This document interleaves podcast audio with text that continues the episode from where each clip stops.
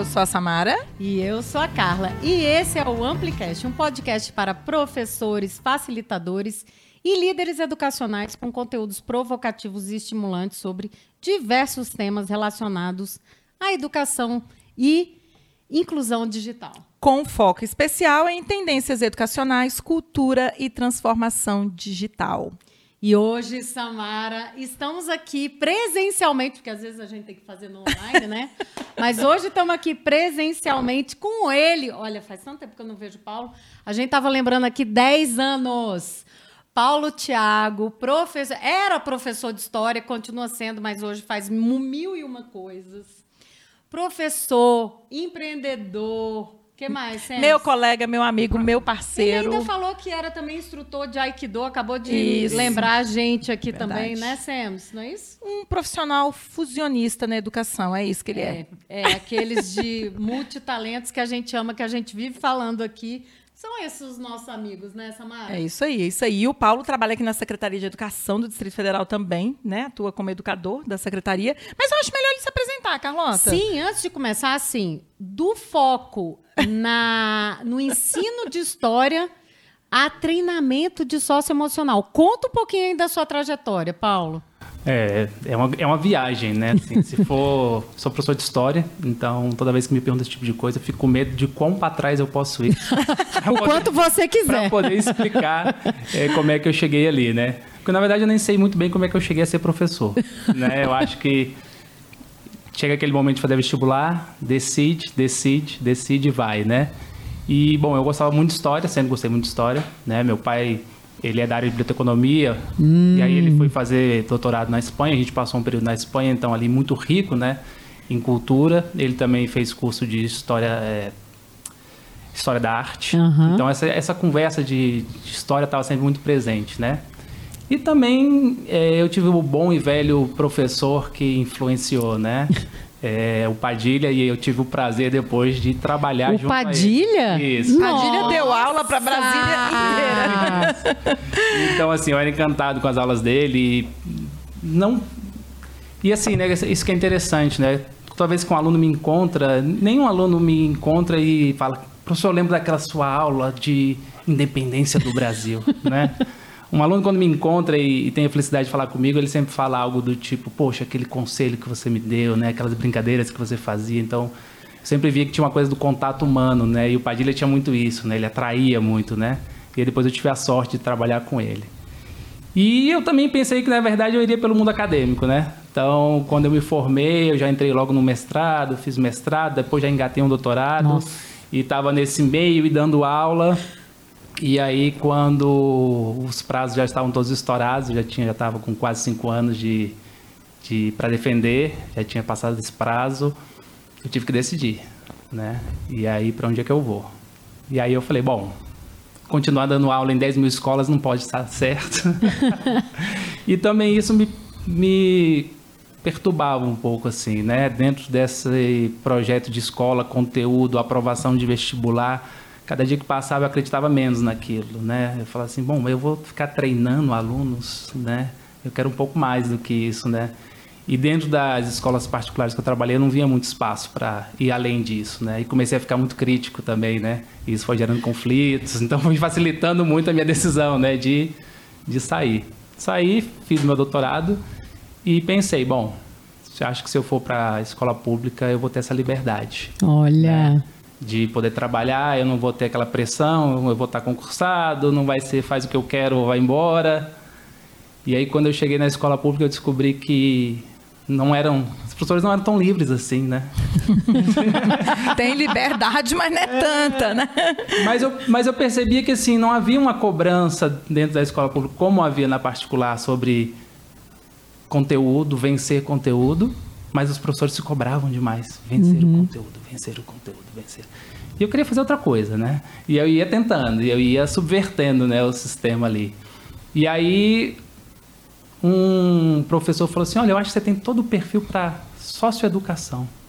Eu falei, mas o que é socioeducação? Não, os meninos estão presos. Eu falei, que será que ela está querendo dizer com isso? Olha isso.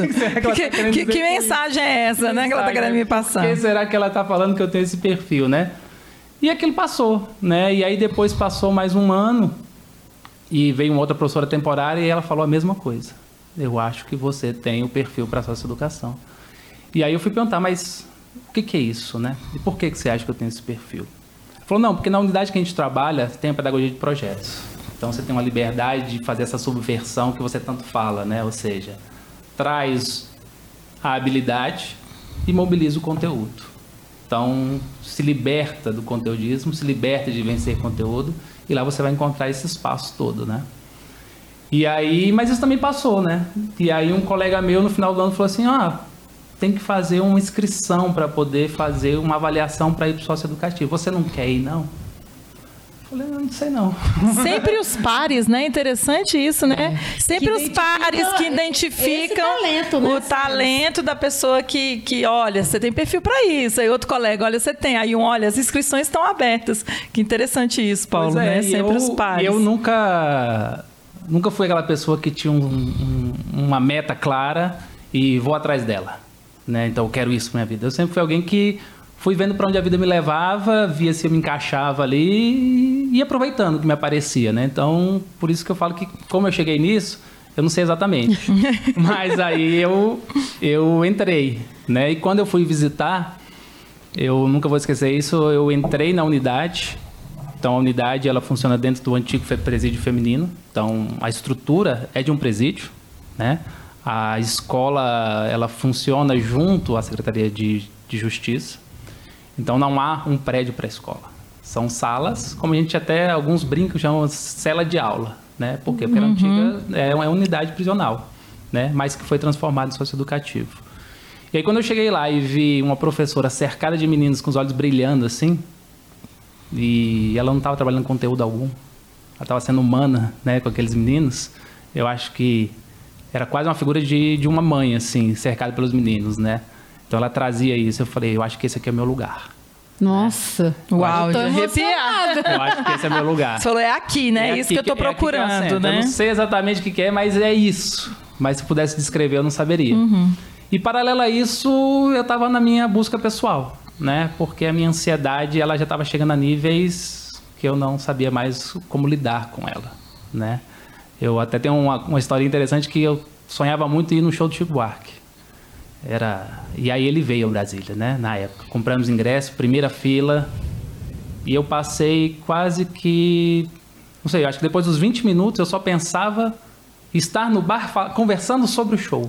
Ou Olha seja, isso. minha ansiedade era tanta que eu não conseguia mais estar no presente, né? Eu estava em frente àquilo que eu sonhei tanto e quando aquilo chegou, eu já estava pensando no próximo, né? E aí eu comecei, bom, eu tenho que fazer alguma coisa com isso, né? E aí tinha um colega lá que meditava, eu falei, eu acho que é por aí vamos lá. E fui atrás dele, entrei pela meditação. Aí tinha um outro colega do Aikido que ele também fazia parte desse grupo. E eu comecei a me comunicar muito com ele e ele foi me apontando cursos, né? Olha, vai ter um curso outro tal. Outro par dele aí, ó. É verdade. Outra, outra indicação. outra sempre, indicação. Sempre isso, né? E aí ele falou, aí ele falou, olha, vai ter um curso, ele se formou num curso de treinamento do cultivo da compaixão na Universidade de Stanford, dos Estados Unidos, né? Que nome bonito, isso, né? né? Treinamento do é cultivo da, da compaixão. compaixão. É isso. Que legal. E aí eu fiz esse curso. Aí, paralelo a isso, as coisas vão, vão confluindo, né? Assim. Aí a secretaria me mandou fazer um curso de comunicação não violenta, né? Aí, junto a isso, depois um outro colega também fez um outro curso, uma outra formação, que é o CIB, que é o Cultivando o Equilíbrio Emocional.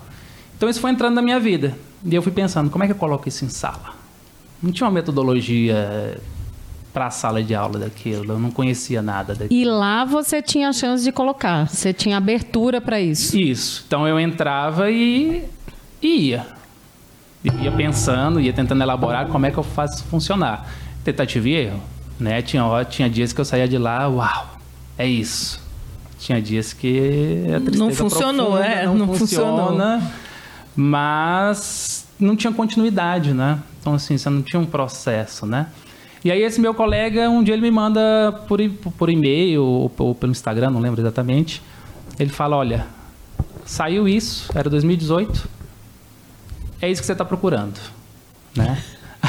Aí eu abri aquilo lá, chamava-se Learning, né? Social, Emotional Ethical Learning.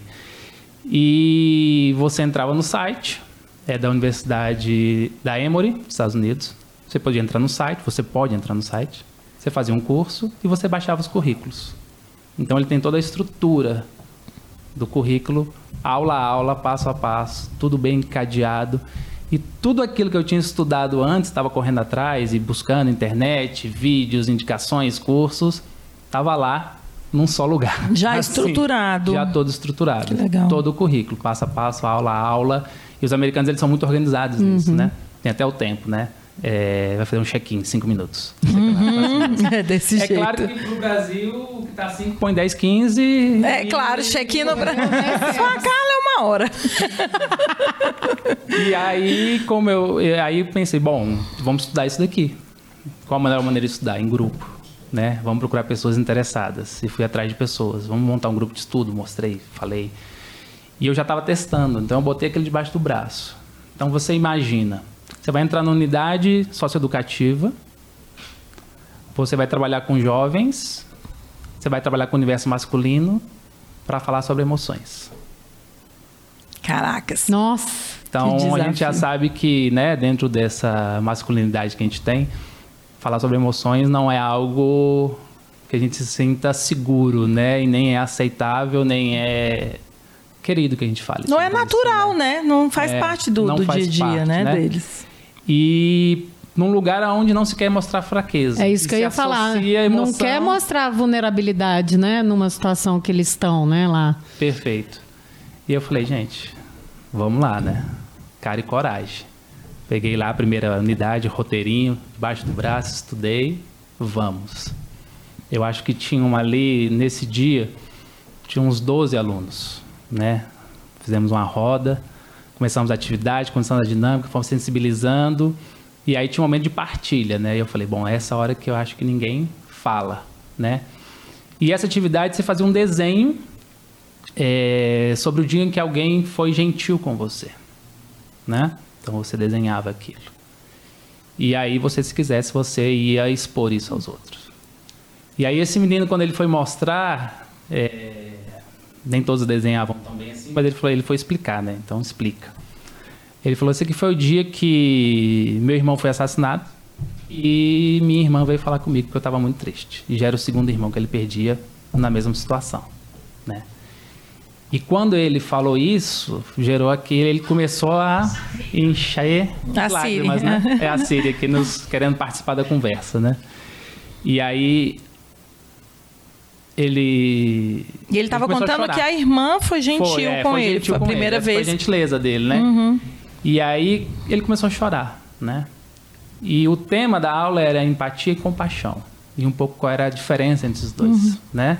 E o programa todo se baseia em você não dar conteúdo, mas você criar situações para que venha o aprendizado, né? Para que venha aquele estalo, aquele eureka, o, o né? O conteúdo vem deles, né? Vem Na verdade, deles. em cima desses conteúdos que eles trazem, você trabalha a parte de empatia e compaixão. Isso. E aí gerou aquele incômodo, né? Uhum. Aquele incômodo. E aí eu não sei de onde é que saiu e eu falei assim: você me permite dar um abraço? Uma coisa que não é muito uhum. usual, né? Para um, um, professor homem, né? Ele, não, tudo bem. Aí eu dei um abraço nele, ele acalmou um pouco, eu sentei e um por um foi levantando. Ai, não. Ai, já tô chorando. Um eu tô... Paulo, eu já tô chorando. já tô me segurando aqui, chorando, assim. Eu Começaram a dar o um abraço nele. Começaram a abraçar, né? Meu Deus. Um por um.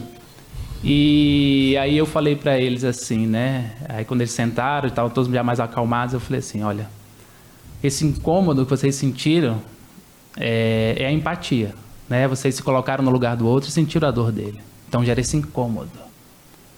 Agora, quando vocês levantaram e foram dar um abraço nele, isso é compaixão. Nossa Senhora! Ou seja, Nossa quando você... Educação pelo exemplo total, é, né? Quando tipo você assim. sai do simples é, espelho, né? Sentir o que o outro sente, para ação. Né? Então aí entra a compaixão, né? Porque a compaixão é. ela é esse, esse passo a mais, esse fazer algo para aliviar a dor do outro, né? E esse eu saí de lá assim, falando, bom, acho que eu cumpri minha missão. Né? Nossa, que legal. E eu falei, a potência desse projeto era muito grande. E aí eu falei, é isso que eu quero da minha vida. Então comecei a fuçar, fuçar, fuçar, fuçar. Internet, internet é uma maravilha, né, gente? É. é. E acho daqui, achei uma pessoa. Aí liguei para esse meu colega e falei: Você conhece esse Bruno Witt? Ele falou: Conheço. Falei: Ele é lá de São Paulo. Ele falou: Não, ele mora em Brasília. Pronto. Aí eu falei: Vou mandar. E aí ele tava, tava lá com alguma ligação na internet sobre esse projeto. E aí mandei um zap para ele. Falei: Olha, meu nome é Paulo, trabalho isso, estou com um grupo que a gente está querendo estudar isso e você poderia nos ajudar? Deu, sei lá, 10 minutos. Ele falou: Cara, eu estou procurando pessoas porque nós vamos ter daqui a um mês e meio uma formação em São Paulo e nós estamos eu estou atrás de professores interessados em participar. Olha isso. Olha. Né? De novo, a gente o universo de novo, é, né? A gente tava, já, já conversou em outro Amplicast sobre isso, o fato de que muitas vezes a gente perde oportunidades por não ir atrás das pessoas. A gente acha que as pessoas não querem ser incomodadas. E, na verdade, é o oposto. Assim, eu e Samara toda vez que a gente foi atrás das pessoas, era como se as pessoas estivessem esperando a gente procurar, a gente é. procurar para dar um sim pra gente, né, Paulo? É. É, você fala isso, eu fico pensando na minha trajetória. Eu fui muito criado assim, né? Não incomodar, né? Não é, incomodar. é isso. Eu, eu tipo, parece que é um ninguém, né? pecado, né? né? Não, a gente não, não vamos incomodar, não vamos. Não, as pessoas querem que você chegue até elas, né? Okay. Às vezes elas estão esperando isso. É. Quantos nãos a gente leva em relação aos sims? Muito mais sim. que a gente leva muito sim. muito mais muito sim. sim. É Alguns né? não, mas você pode reparar que foi é. mais sim. Todas as vezes que você falou não. com alguém foi sim. E se for pensar nosso encontro aqui agora, é mais ou menos isso, é, né? Exatamente. É isso. Eu, olha, mandei uma mensagem, na hora ele respondeu, disse, vou ver, queria inclusive como é que é o nome da, da sua gestora, porque temos que agradecer por ela ter liberado para você poder estar tá aqui. Minha olha aí, Sara. Obrigada, Sara. Obrigada, porque isso aqui vai ajudar muitos educadores, tenho certeza disso. Obrigada, é isso. Pois é, nessa, né, assim, quando eu comecei, a gente vai chegar lá, mas só para não perder o parênteses, né? Então, quando eu comecei o projeto, eu fiquei pensando, poxa, são as pessoas que trabalham nessa área aqui né, com a parte mais de, de tecnologia e redes, e que, e, que saca muito. Falei, bom, Samara e Carla, são minhas referências, assim, né? E aí eu mandei para elas, assim, meio, meio, né, um convitinho para um evento, assim, e aí foi quando vocês estavam, né, Estavam no Rio, né? A gente tava viajando. Foi. E aí foi isso. E eu falei, Carla, olha como é o universo. A gente acabou de falar de você, inclusive. Isso. A gente isso. tinha falado. E eu vinha falando com a Carla, cara, a gente precisa trazer pessoas que estão trabalhando, porque a gente tem sempre educador de todos os níveis acadêmicos aqui. Mas eu falei, cara, a gente nunca trouxe ninguém do sócio educativo, ninguém que tra... E o Paulo trabalha. E ela, o Paulo, não é possível, é, que foi meu aluno. É. Eu, ele trabalha com isso, Carla, porque eu me lembro que ele me falou que ia trabalhar com isso uma época. Aí Aí eu falei isso, tipo, umas duas semanas. Quando eu olhei, chegou sua mensagem. Eu falei, Carla, não, olha não é isso aqui. É, foi muito Ela, louco. É muito louco. Falei, para você ver como o universo, ele meio que se alinha. A gente tem que botar é. para fora também o que tá tem querendo que, que aconteça, né? Tem que botar pra fora. É. Né? Tem que superar um pouco esse, esse medo, né? É. Às vezes a gente tem esse medo, esse receio, né? Não vou incomodar. O que, que a pessoa vai achar? Você vai achar que eu tô interesseira, agora tá atrás. Né? Então a gente vai, a gente vai criando, né? Esse, né? A nossa mente é muito. É a gente criativa, cria as nossas né? historinhas, né, Paulo? É, é e criar é bom, né? É mas bom. também que às vezes a gente acredita demais, né? Nas nossas próprias histórias. Né? Paulo, mas me conta, você foi lá então, fez essa experiência, falou: é isso, vou me conectar com o Daniel Witt, o nome dele? Bruno. Bruno, Bruno. Witt. E ele falou: tô atrás de professor. Você falou: sou eu. Sou eu. eu sou né? professor. E aí, aí é, também é outra história longa, mas encurtando, a gente conseguir por quê? Porque nesse primeiro momento, para se formar, você tinha que ter uma escola vinculada hum. ao projeto. Então, como é que eu vou fazer que a secretaria se vincule uhum. em mês? Nossa. A burocracia dos estados é muito grande, né? E ele também já estava se comunicando com a secretaria. Tá. Para tentar levar, né? Então, assim, no fim, a gente conseguiu, eu fui. Então, a gente fez essa formação de, acho que foram quatro dias de formação, quatro, cinco dias, né? Com a equipe da Emory, que veio ao Brasil. E você foi com esse grupo de professores que estava aqui ou foi só você Aí, nesse caso? E fui eu, eu é uma dessas colegas que eu tinha convidado para o grupo de estudo, ela é do Instituto Federal de Brasília, ela conseguiu lá também. Tá, legal. Né? E existia um, outra professora da Secretaria de Educação também, que tinha chegado por um outro lado também, e uma professora da Escola acho que Céu de, Céu de Brasília. Ah, então vocês foram em grupo mesmo, então, quando o grupo de estudos isso. conseguiu ir. E aí a gente foi. Então fez essa formação e eu falei, uau, né? e existia essa outra possibilidade então de fazer a formação para facilitador nível 1, seria a primeira formação. Uau. Né? Porque esse é um projeto mundial, né? Ele não é um projeto é, que está em. Acho que agora ele deve estar, deve estar em 21 países, né? E aí eles falaram, bom, vai ter agora uma seleção, vai, e quem for aprovado a gente vai fazer a formação com a Emory de oito meses, né? Todo em inglês. E aí eu pensei, por que, que eu larguei inglês? Que, que a, Carla estava te ensinando há 10 anos. Ensinando. Mas é aquilo. Mas, Mas o inglês fica. Né? O inglês o inglês fica. fica. O inglês fica. Vou me virar lá, Google Tradutor, Isso. do meu jeito. Era excelente aluno. Era. Isso. E aí o que, que eu fazia? Então, eu falei, bom, a oportunidade você não perde. Se escreve no inglês, de novo. Isso. Começa-se a, a escutar muito, muito, muito YouTube, vídeo em inglês, vídeos da área, né? Uhum. Então eu aproveitei e juntei as duas coisas, né? Eu ia aprofundando conhecimento na área, né? E ir aprendendo inglês. Aliás, isso é uma ótima dica para você que está escutando a gente aí, sei lá, no caminho de casa, né, Carla? Se lava na louça, como eu faço para escutar podcast. Ou se você está acompanhando a gente no YouTube, ouvir as coisas das no... da nossa área em inglês facilita muito, né, facilita Paulo? Muito. Olha, eu, eu sou suspeita porque eu sou da área, mas eu tenho visto cada vez mais colegas falando que não estão aproveitando oportunidades porque não sabem inglês. E não tem motivo para isso. Cara, começa agora, dá tempo. Vai com fé, faz o que o Paulo fez. A gente hoje, a gente tem uma facilidade que o inglês está em tudo quanto é canto, como nunca teve antes. Então, gente, é começar para não perder, né, Foi Paulo? Que vai. Foi o que você fez. É Eu comecei lá, videozinho com legenda em português, é videozinho isso, com legenda em inglês, inglês. Daqui a pouco tira a legenda, entende tudo e depois vai. e aí eu fiz o, fiz o curso e tô entendendo muito bem inglês agora. Oh, na área, hein? Oh. Na área, né? Muito Mas estou continuando a estudar agora. Exatamente porque essas portas vão se abrindo e você tem que estar tá ali, né? E aí pegou a pandemia, né? A pandemia veio e estendeu essa formação, né? E a gente saiu de sala e eu queria botar em sala isso, né? E aí tive que dar espaço atrás né? Mas aproveitei esse tempo para ir estudando, conhecendo vídeos, é, cursos. Então, assim, hoje em dia a gente tem muito isso, né? Tem tanto curso bom na internet, é, grátis ou com preços camaradas, né? E claro, tem coisas mais amplas que você pode também.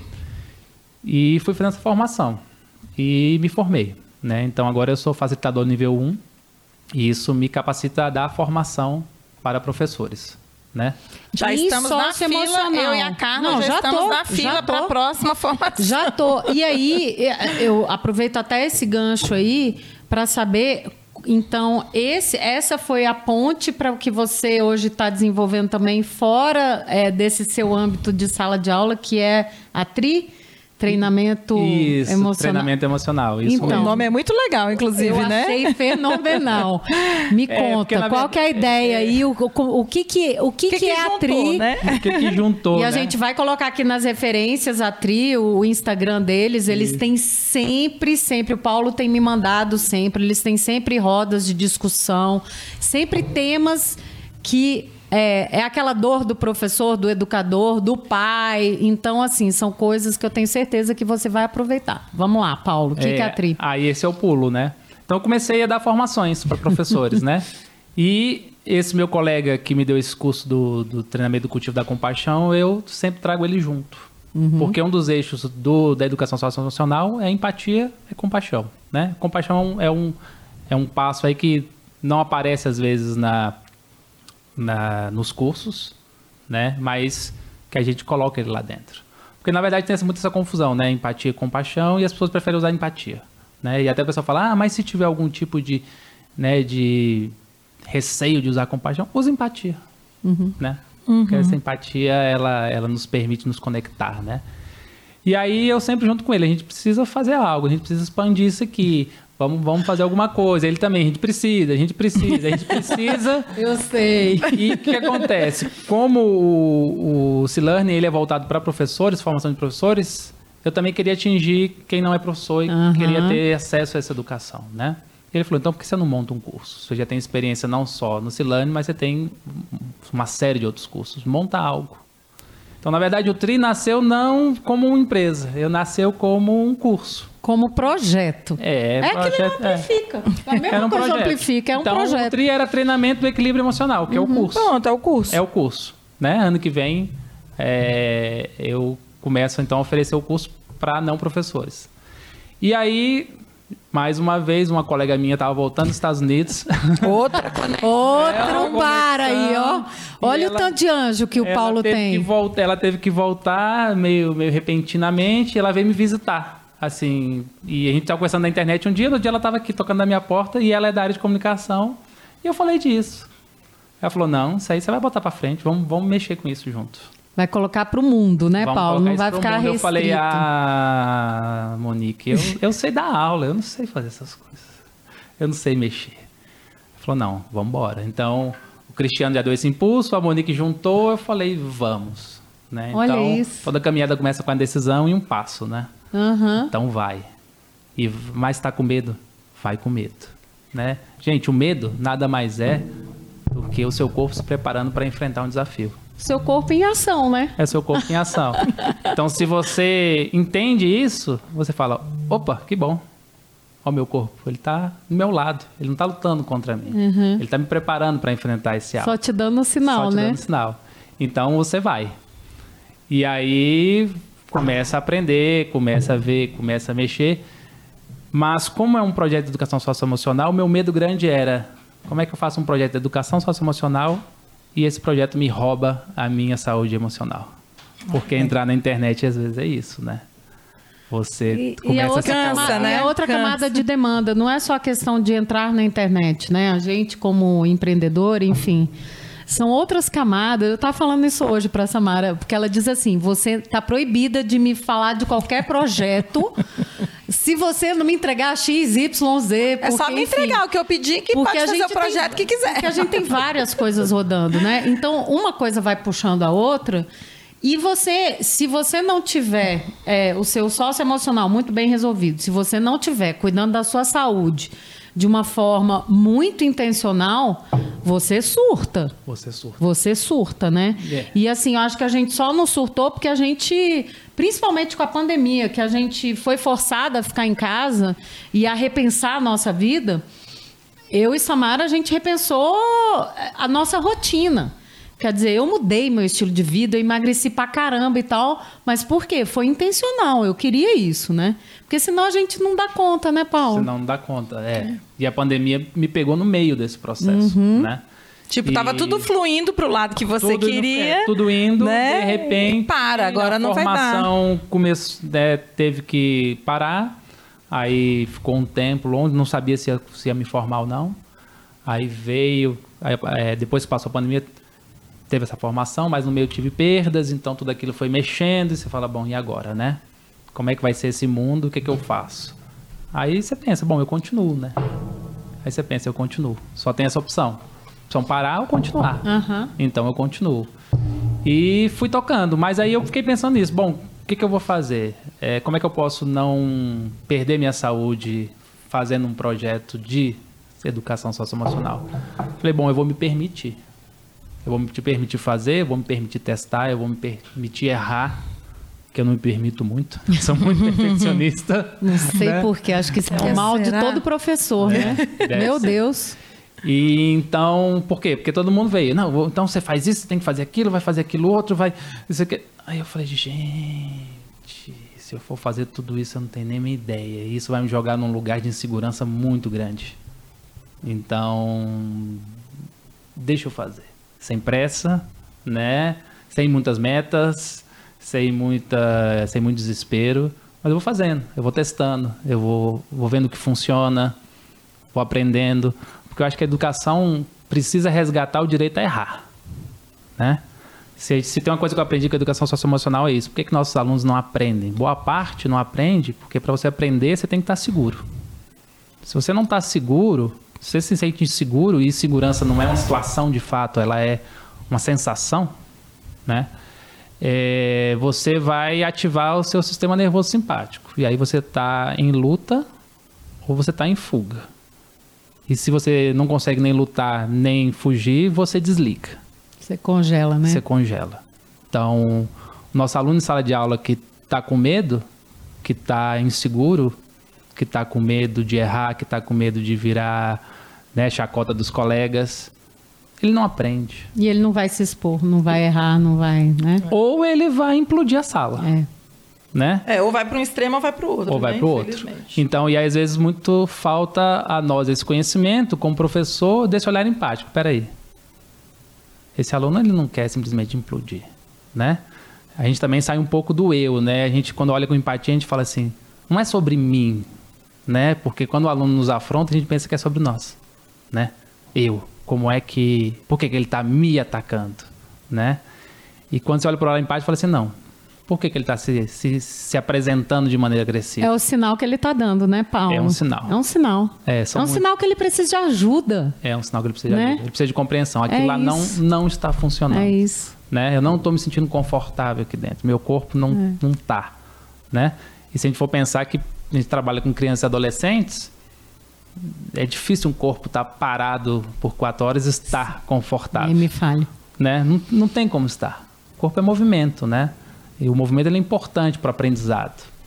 Então, quando a gente também pensa que a, a gente separou mente e corpo no aprendizado, né? Então, a gente senta, estaciona o corpo e põe a mente. E aí a gente não sabe porque o aluno não aprende. Porque o aprendizado passa pelo corpo. Não tem aprendizado que não passa pelo corpo. E a gente deixou para educação física simplesmente o movimento, né? Exatamente. Então a gente precisa de movimento, a gente precisa de fazer, a gente precisa de experimentar. A gente precisa. E do ensino fundamental para frente, mais ainda, porque a educação infantil ainda mexe muito com o corpo, né? Faz roda. Mexe muito com me, né? Trabalha toda a questão corporal, coordenação motora. Quando a gente começa a chegar ali pelo quarto, quinto ano, a gente já começa a perceber que não, tem que ficar sentado e quieto, né? Tem que ficar sentado e quieto. E quieto, quatro, cinco horas na escola. Paulo, que, que, assim, que história linda sua. Tô assim, eu e a Carla aqui segurando não, as lágrimas tô, o tempo inteiro. Porque a sua história, ela não foi uma história só de impacto na sua vida, mas como isso impactou também as pessoas que estavam ao seu redor, né? os, os alunos que você recebe lá no sócio educativo. Inclusive, para quem nunca, eu e a Carla, a gente estava até perguntando é, antes, eu né? Queria, eu queria, eu acho que vale, né? Eu ia até pedir para ele trazer. falar isso. Assim. É. Explica para a gente um pouco como funciona o sistema aqui em Brasília. Né? A gente sabe que cada estado atua de uma maneira, mas como é que funciona o sistema? E aí eu já puxo é, né, nessa fala sua, que dicas você daria para um professor que está meio que desamparado nesse momento? Assim, a gente está vivendo uma questão socioemocional bem complexa no ambiente educacional regular, né? A pandemia ela trouxe aí consequências severas. E aí você já aproveita assim, conta um pouco do que é o sistema socioeducativo aqui e que dicas, né, Carla, que você daria para um educador Isso. que que está nesse momento aí tão conturbado para quem está voltando. Já vai é. chamar ele para um grupo aí. É. Vem para o meu grupo, né? Vem pro grupo de estudo aqui, que eu te... Boa. É, não, a gente tem, tem... Quando a gente fala do socioeducativo, tem que entender assim, que educação é um dever de Estado e um direito da criança. Ponto. Então, não interessa a situação que ele está, ele tem esse direito é, a ser exercido. Então, o que acontece? A unidade que eu trabalho, ela é uma unidade de, de internação provisória. O que, que isso significa? Quando o adolescente ele é apreendido, ele tem 45 dias para ter a sua vida resolvida pelo juiz. Né? Então, nesse espaço, dentro da unidade, ele vai ser organizado a partir da idade dele, é, se ele é reincidente ou não, é, e também um pouco da configuração física do aluno. Né? Então, isso, isso para a gente, o que quer dizer? Que a nossa sala de aula não vai ser organizada por série, que a nossa sala de aula não vai ser organizada por idade. Né? A gente vai pegar essa organização que está feita e vai ser colocada dentro de uma sala. Isso significa entrar numa sala todo dia que muda a, constantemente alunos analfabetos com alunos no primeiro, segundo ano do ensino médio. E aí você pensa, 45 dias. Será que eles aprender quem foi Dom Pedro é importante naquele momento, né? O que é significativo para um aluno que está aqui 45 dias? A gente vai vê-lo 30 vezes, talvez menos é, para que ele passe aqui dentro, né? Então, e alguns ficam 45, outros ficam 10 dias, então... Então tá né? cada um em um momento, né? Tá cada um em um momento, uhum. né? Então, então a turma que está minimamente formada, amanhã um foi embora, entrou um outro. Amanhã a divisão mudou, a gente muda. Então Isso você tem que entrar. todo dia. Isso todo dia. Cara. Então, As aulas tem... que a gente conhece tradicionais nunca funcionariam não num existe. sistema assim, não existe. Não existe, até porque se você faz uma aula de um conteúdo que você tem que, ah, vou organizar esse conteúdo para duas semanas. é, você não sabe se o aluno está do outro lado. Uhum. E aí, se chega um aluno no meio, vamos supor que até que você tenha, durante duas semanas, aquele grupo de aluno. Aí você está na terceira aula daquele, daquele projeto que você montou, daquele conteúdo que você está passando. Chega um aluno novo. O que, que você faz? Então, você tem que criar um projeto que ele tenha uma temporalidade, mas que ele tenha finitude diária. Então, ele tem que se resolver ali. Ele tem que ser encapsulado, né? É, de alguma forma. E, e aí, na verdade, você deixa de atuar como professor de história. Você aí passa a ser realmente um educador, né? Que aí vai trazer muitos outros elementos que não só a história. Quer dizer, a história passa a ser o pano de fundo para muitos outros contextos que você cria, até com o próprio conteúdo deles, que foi aquilo que você estava falando, né? Você pega muito o que eles trazem, né? É. Quando eu entrei, então eu tinha que fazer o meu projeto. Todo professor que entra ali na nossa unidade tem que ter o nosso projeto, tem que fazer o seu próprio projeto. Uhum. Então o que eu pensei é história. O que, que é um dos eixos da história que não é conteúdo, mas que tem muito conteúdo? Identidade. Sim. Ai, História cara. de vida, identidade, Paulo. exatamente. Então eu fiz um projeto em três atos. E que é essencial para eles, Exatamente. né? Presente, passado e futuro. Ou Pronto. seja, onde eu estou agora. Olha para trás. O que me trouxe aqui? Olha para frente, onde é que eu Isso. quero estar? Perfeito. Então, eu poder, eu trabalho esses três eixos a partir dessa, dessa, dessa questão da identidade. Quem sou eu, né? Quem eu sou. E aí entra uma coisa que aí eu sempre penso no inglês, dentro da Carla, Oi. que eu adoro o verbo to be, né? Por quê? Porque ele, ele, ele é ser e estar. Ser e estar. Então a gente quando olha para um aluno do socioeducativo, né, a gente, a sociedade às vezes olha assim, ele fala, ele é. E ele começa a acreditar que ele é. E o verbo ser ele aprisiona, você é aquilo. Então eu falava para eles, esquece o verbo ser. Identidade é estar. Você está isso. Não quer dizer que você estará permanentemente dessa Não forma, quer dizer né? que isso te define, né? Isso não te define. Até aqui, né? A partir daqui você pode fazer um, futuro diferente, né? Uma outra história. Nossa Então a partir daí, eu- aí eu posso falar do que eu quiser. Aí eu posso falar sobre Dom Pedro.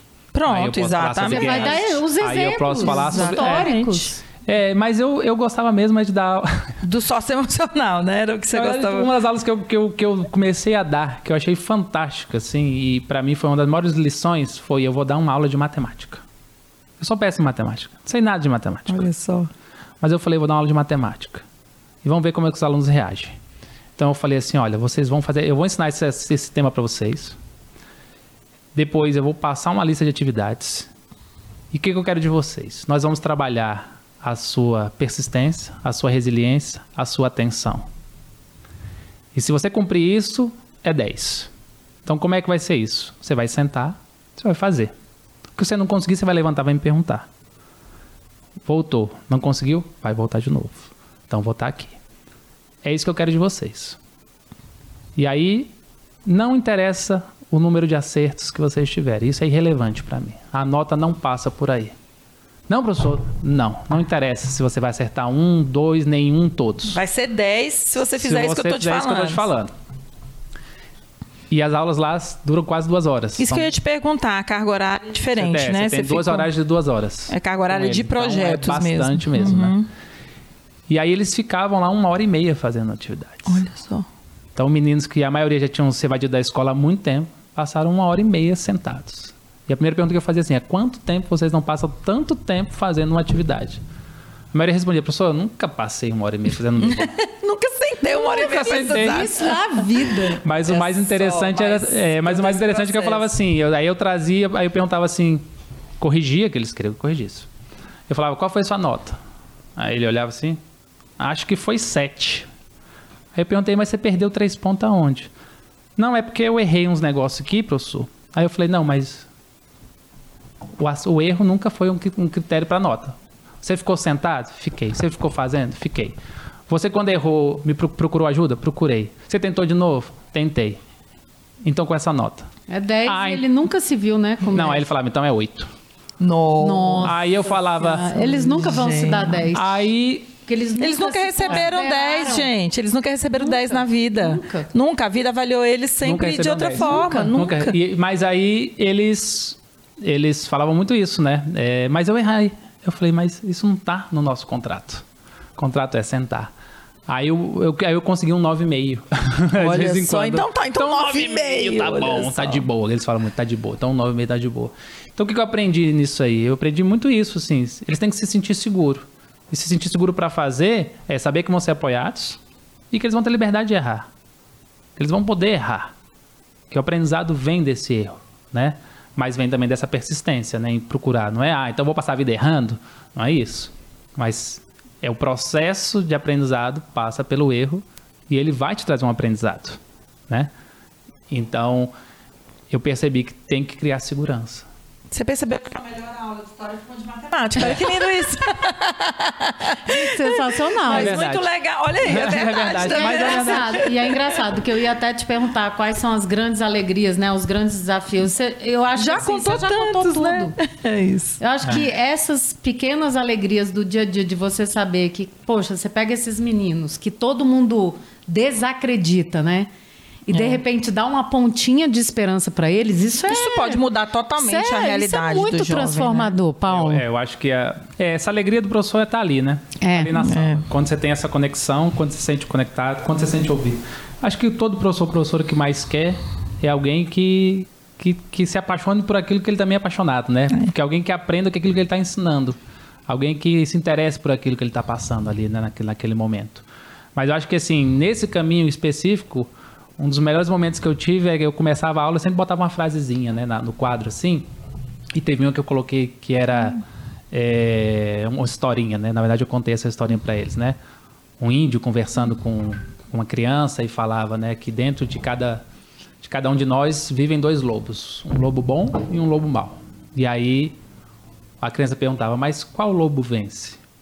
Aí eu faço essa pergunta com eles. E eles ficam, é o bom, é o mal, é o bom, é o mal. Aí eu falo, e qual é a resposta? A resposta é aquele que você alimenta, né? Então, uhum. assim, a gente quebra essa ideia de que existem, nós somos os maus, só porque estamos aqui só... aprendidos, e existem os homens bons. Então, não, a gente tem isso dentro de nós, né?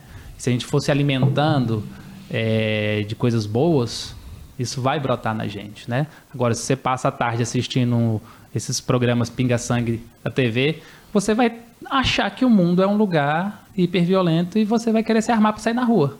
Porque você está se alimentando daquilo, e aquilo vai se tornar sua realidade. Uhum. E aí eu ensinei isso e, e, e, e, fui dando as minhas aulas.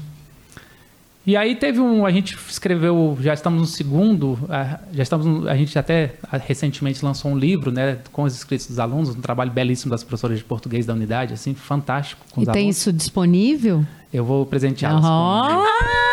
Né? Amamos. E aí. Mas aí, aí a gente tava. Um aluno estava recebendo um prêmio. E aí uma outra unidade também foi receber esse prêmio. Então, um dos alunos que passou pela unidade temporária, ele foi sentenciado. Aí, quando sentenciado, ele vai passar ali de três meses a três anos, né? Aí é uma decisão do juiz. Normalmente sempre passa pelo menos um ano. E ele ganhou esse prêmio. E aí ele estava lá. Quando ele me viu, ele ficou: prof, tô aqui, né? Tô aqui. Aí eu falei, e aí, cara, tudo bom? Como é que você tá? Poxa, prof, pô, ganhamos o prêmio aí, professor. Pô, legal, né? Cara, aquela frase que você me falou nunca mais saiu da minha cabeça. Eu fui sentenciado, eu tinha tudo para estar tá amargurado, mas falei, eu vou alimentar o que há de bom. Cheguei na unidade, é, me envolvi com esse projeto, a gente ganhou esse projeto, a gente já conversou com a juíza e a juíza falou que em três meses eu saio. Vai reduzir a pena. Então, assim, essa é a alegria. É, assim, é isso. isso. Essa é a alegria. É isso. Né? É, isso. é esse tipo de coisa, assim, falar de alguma maneira a gente eu, resgatou, você resgata, ajudou a resgatar Isso. você e o sistema, claro, porque foi é, todo mundo junto, todo mundo resgatou junto esse jovem para ter uma vida plena e feliz, que é o que a gente quer que eles tenham, né? Então essas são as minhas é, grandes felicidades, né? Encontrar Nossa. alunos e ser lembrado não por uma boa aula de, de conteúdo de história, isso. mas porque de alguma maneira eu consegui ser significativo naquele momento, né? E isso são às vezes é raro, né? mas talvez seja essa raridade traga também um pouco isso, né? Traga essa essa felicidade ampla assim de, de encontrar. E aí você falou da, dos conselhos, né? Para professores que estão eu acho que dá para falar muita coisa, né? Mas assim, eu acho que a primeira coisa é para o professor, para a professora, seria transforme sua sala de aula um lugar seguro para o aprendizado. Né? Se você conseguir fazer isso, você vai desabrochar muita, muito conhecimento, você vai, você vai conseguir trazer para si aquele aluno ou aquela aluna que você às vezes não está conseguindo acessar. Né? Eu diria que junto a essa segurança, traga empatia também para sua, sua prática. Né? Porque a gente já chega numa sala. Uma coisa que é muito comum, quem está na escola sabe disso. Você nem entrou na sala, você não teve nem o primeiro contato com o aluno, não teve nem a possibilidade de ver o aluno por seus próprios olhos. Chega alguém e fala: Tá indo ah. pra sala tal? E oh, tem, tem um aluno lá, hein? turma. Aquela turma ali. Hoje a turma tal tá que ninguém aguenta. Tá Você já entra lá o seu espaço psicologicamente seguro já, já, já não já tem, acabou. né? Nem para você. Né? Mas eu gostei muito disso, Paulo. Criar um espaço psicologicamente seguro para aprender. Isso, é, isso eu acho assim que é uma dica de ouro, sabe? Quem está aí, espero que você esteja anotando. Porque é isso, a gente tem que. Eu me lembro de um vídeo assim antigo de um professor, o pessoal até ficou surpreendido, que ele vinha vindo no corredor e antes de entrar na sala de aula, ele deu uma respirada, essas que a gente sempre faz, né? Tipo, balançou os braços assim, levantou a cabeça, ou seja, ele vinha chateado, ele levantou a cabeça e ele entrou em sala de aula sorrindo. Que é isso, é construir essa relação, esse espaço é, emocionalmente seguro. Carla, a gente poderia ficar três horas Nossa. aqui com o Paulo né? Vamos ter Paulo, que trazer vai ter que de novo mais umas cinco vezes. Vamos ter que trazer. Mas a gente sempre termina o Ampli, o Ampli, Amplicast. Ixi, eu não tô conseguindo falar nada. Amplicast. Amplicast. Pronto, consegui. Com um caderninho de referências. Eu sei que você tem várias, né? Mas assim, livros de cabeceira, é, pode TED. ser TED, alguma coisa pessoal mesmo, uma experiência que você teve, que você, né, quem quiser passar por uma experiência como essa, você indica. Então, o que está aí no, na sua cabeça? cabeça, no seu pensamento, de coisas que te impactaram e que impactaram a sua carreira?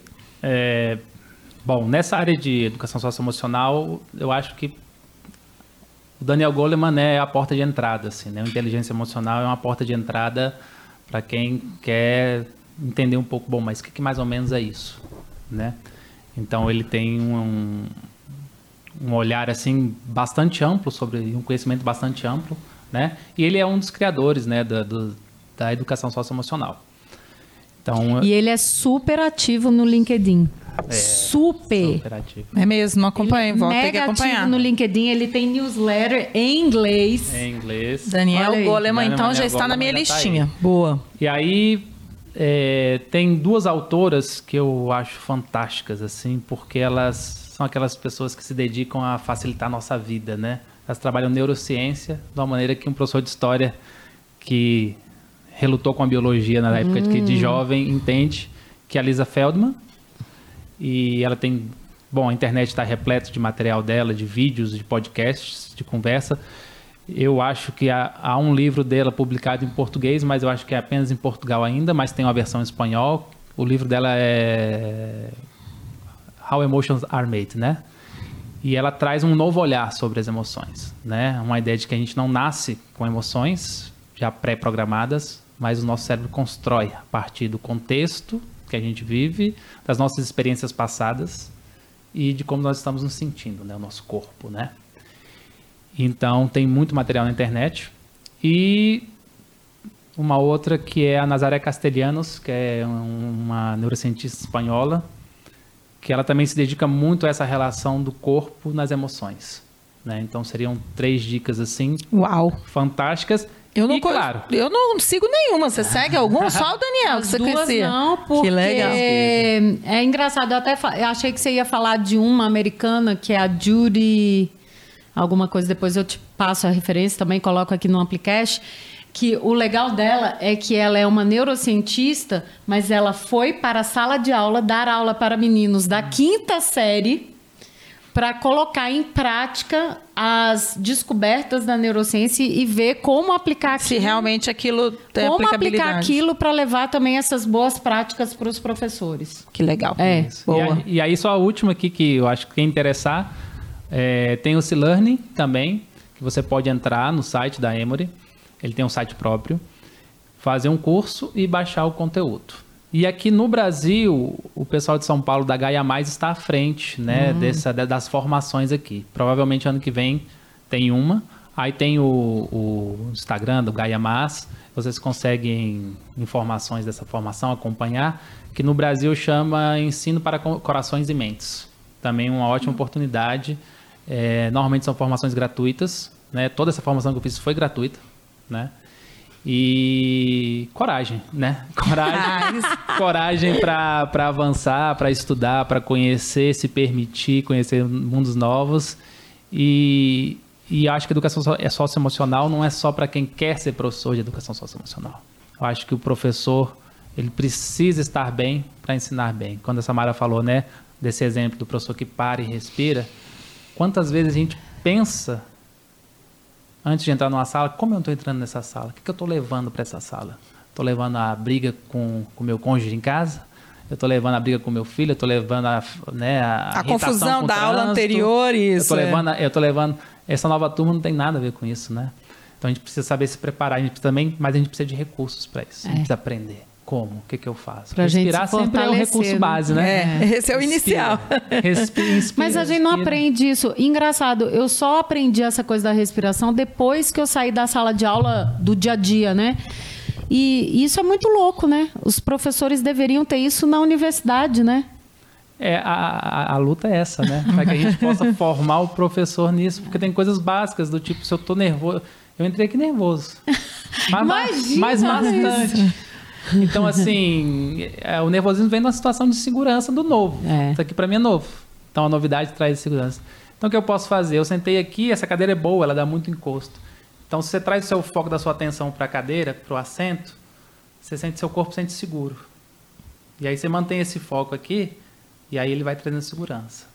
E aí ele vai se acalmando. Então, fica aqui. Eu aprendi depois a, a gostar de parque de diversão tem seis meses. Olha! Porque eu descobri isso. O que acontece? Você entra no brinquedo, você está com medo, você tensiona. Você tensiona, você diminui o seu contato com o encosto. Você diminui a, o, a superfície de contato. Estou falando com a física aqui. Mais medo ainda. Mais medo ainda. Mais medo ainda. Então, se você respira, a inspiração solta. Solta, Aí você derrete. vai te abraçando, né? Aí aquela cadeira te abraça. Pronto. E eu comecei a me divertir. Olha, Olha só, que experiência que legal. Nossa, que dica. Essa eu nunca também não eu conhecia. Eu preciso disso, porque parque de diversões é a minha praia. Você já senta descansada. Eu gosto né? dessa, dessa adrenalina. Paulo, foi muito emocionante conversar com você. Eu realmente estou muito tocada. Tenho certeza que vai ajudar muitos professores.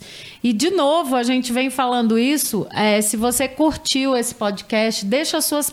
Além do like, do compartilhamento com os amigos, deixe perguntas que a gente passa tudo para os nossos entrevistados, porque eu tenho certeza que dá para sair muita coisa boa.